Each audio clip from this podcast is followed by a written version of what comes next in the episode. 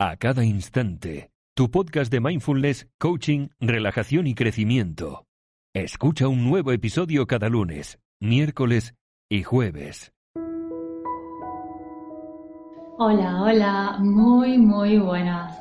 Yo soy Veronique, coach y técnico profesional en mindfulness y te doy la bienvenida a este podcast. Espero que estés muy bien.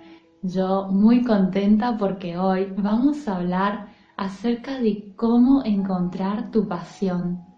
Y si ya la has encontrado, enhorabuena. De todos modos, este podcast podría ayudarte a ayudar a otras personas a encontrarla. Así que sin más, vamos a ello. Y me encanta este tema, porque si me preguntaras qué podrías hacer para transformar tu vida, te recomendaría encarecidamente, además de la práctica del mindfulness, por supuesto, que encuentres algo que te apasione y que lo hagas para vivir. Ahora, sé muy bien que esto no es tan fácil como parece, pero vale la pena el esfuerzo. Si temes ir a tu trabajo o te encuentras constantemente sin motivación o encuentras lo que estás haciendo aburrido y repetitivo, debes comenzar a buscar un nuevo trabajo, porque permanecer en tu trabajo actual no solo continuará haciéndote infeliz si no te gusta lo que haces, sino que no te permitirá ver y darte cuenta de todo el potencial que tienes tú y la vida. Y no te preocupes que no se me ha volado la cabeza como para decirte que te aconsejo que lo dejes todo y cambies de vida de la noche a la mañana, porque eso en la mayoría de los casos es la receta para el desastre. Y además no es necesario se puede perfectamente tener un trabajo y durante el tiempo libre ir trabajando en buscar tu pasión para que más adelante con el tiempo puedas dedicarte a ello sin tener que arriesgar nada. Y ahora me gustaría que te imaginaras por un instante la siguiente situación. Te levantas temprano Saltas de la cama emocionado, emocionada de ir a trabajar. Puedes dedicar más horas que una persona promedio, pero no te parece difícil, porque tus horas de trabajo las disfrutas. E imagina cómo en esa situación a menudo te encuentras en ese estado mental llamado flow o estado de flujo, donde puedes perder completamente la noción del tiempo, perdiéndote en la tarea en cuestión. El trabajo así no es el trabajo como muchas personas se refieren a él, sino algo divertido, algo interesante, es algo emocionante, no es un trabajo, sino una pasión. Si tienes un trabajo que no te gusta o incluso odias, esto te parecerá un sueño imposible quizás, y si nunca te esfuerzas por encontrar lo que te apasiona, tienes razón, tal cosa nunca será posible. Pero atrévete a soñar, atrévete a imaginar las posibilidades y atrévete a buscar lo que amas. Y no solo es una posibilidad, sino una probabilidad. Entonces, la gran pregunta del día de hoy en este podcast es, ¿qué puedo hacer? ¿Cómo puedes encontrar tu pasión en la vida? Bueno, aquí te traigo estos pasos y no te preocupes si no los recuerdas todos porque para cuando estés escuchando este podcast ya habré subido la transcripción en el blog de lo que diré aquí y lo tienes en www.acadainstante.com slash blog. Y también te preparé un resumen en formato infografía que lo subiré al nuevo Facebook a cada instante. Así que vamos a ello. El primer paso es pregúntate, ¿hay algo que ya te encanta hacer?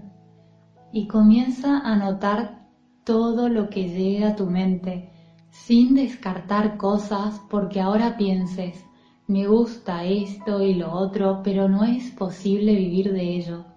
No te preocupes por eso, solo pregúntate y escribe las respuestas. A. ¿Hay algo que ya te encanta hacer? Luego, ¿tienes un pasatiempo o algo que te encantaba hacer cuando eras un niño o una niña, pero que nunca has considerado como una posibilidad? Ya sea leyendo libros de historieta, recolectando algo, haciendo algo, creando o construyendo. Estas preguntas te darán algunas pistas. El segundo paso es descubre en qué pasas horas leyendo. Ve a tu biblioteca y comienza a observar los libros que tienes y a recordar cuáles son los que más has disfrutado o que has leído más de una vez. Aquí puede haber algunas posibilidades y todas ellas son posibles carreras profesionales. Y de nuevo, no cierres tu mente a estos temas. Míralos y obsérvalos sin juzgar y sin descartar nada. Recuerda, mi querido amigo, mi querida amiga, que estamos en la era digital, gracias a la cual al día de hoy se puede vivir de una pasión. 50 años atrás era impensable que un entrenador canino, por ejemplo, pudiera ganarse la vida con ello.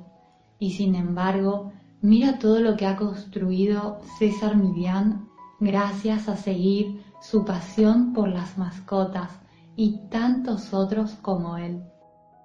El tercer paso es hacer un brainstorming o lluvia de ideas.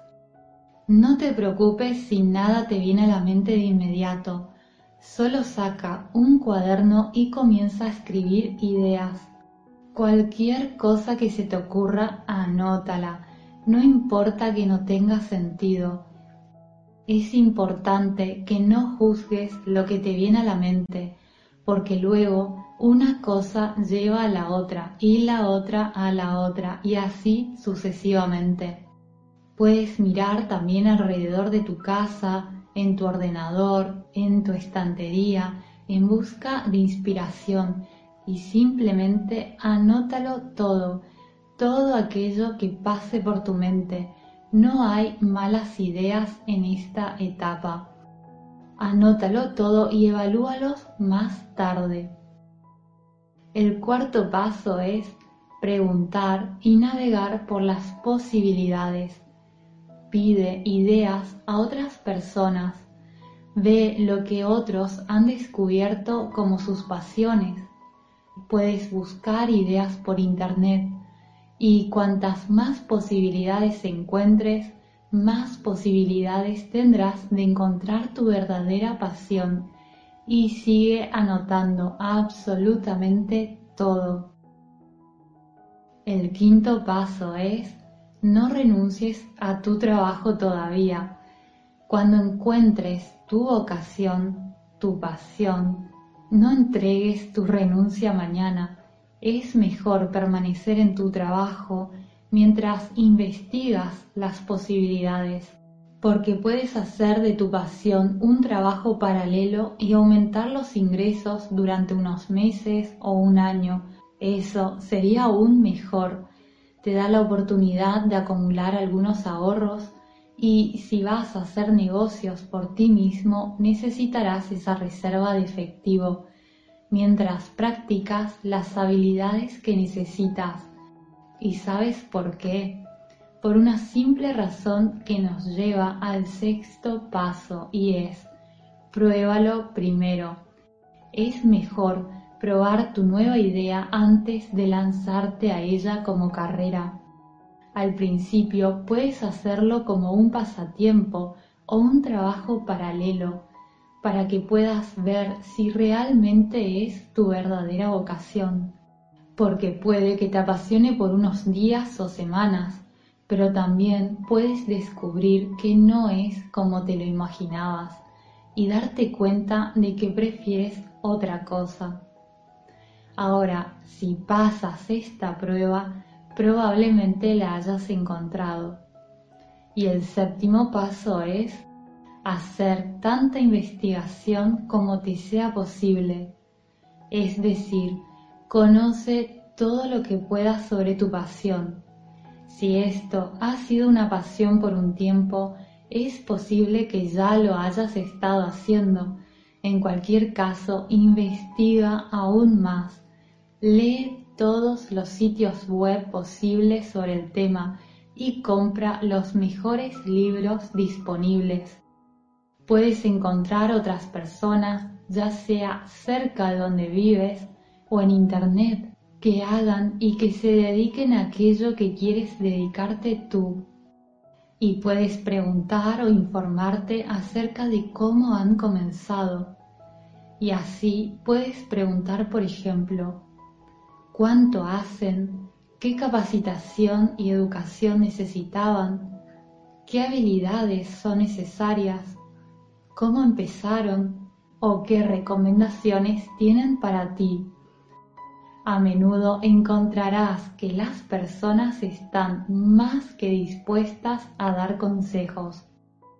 El octavo paso es practica, practica y practica un poco más.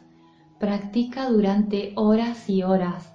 Además, si es algo que amas, la práctica debe ser algo que quieras hacer. De hecho, es posible que ya lo hagas o leas tanto acerca de ello. Y el noveno paso es, nunca dejes de intentar. Si no puedes encontrar tu pasión al principio, ¿qué puedes hacer? Bueno, si te rindes después de unos días, seguramente fracasarás. Pero si sigues intentando durante semanas o meses, si es necesario, eventualmente lo encontrarás. Ahora, más adelante, ¿qué hacer si has encontrado tu pasión pero te has cansado de ella? Si eso sucede, no hay problema comienzas de nuevo y encontrarás una nueva pasión, porque puede haber más de una pasión en tu vida.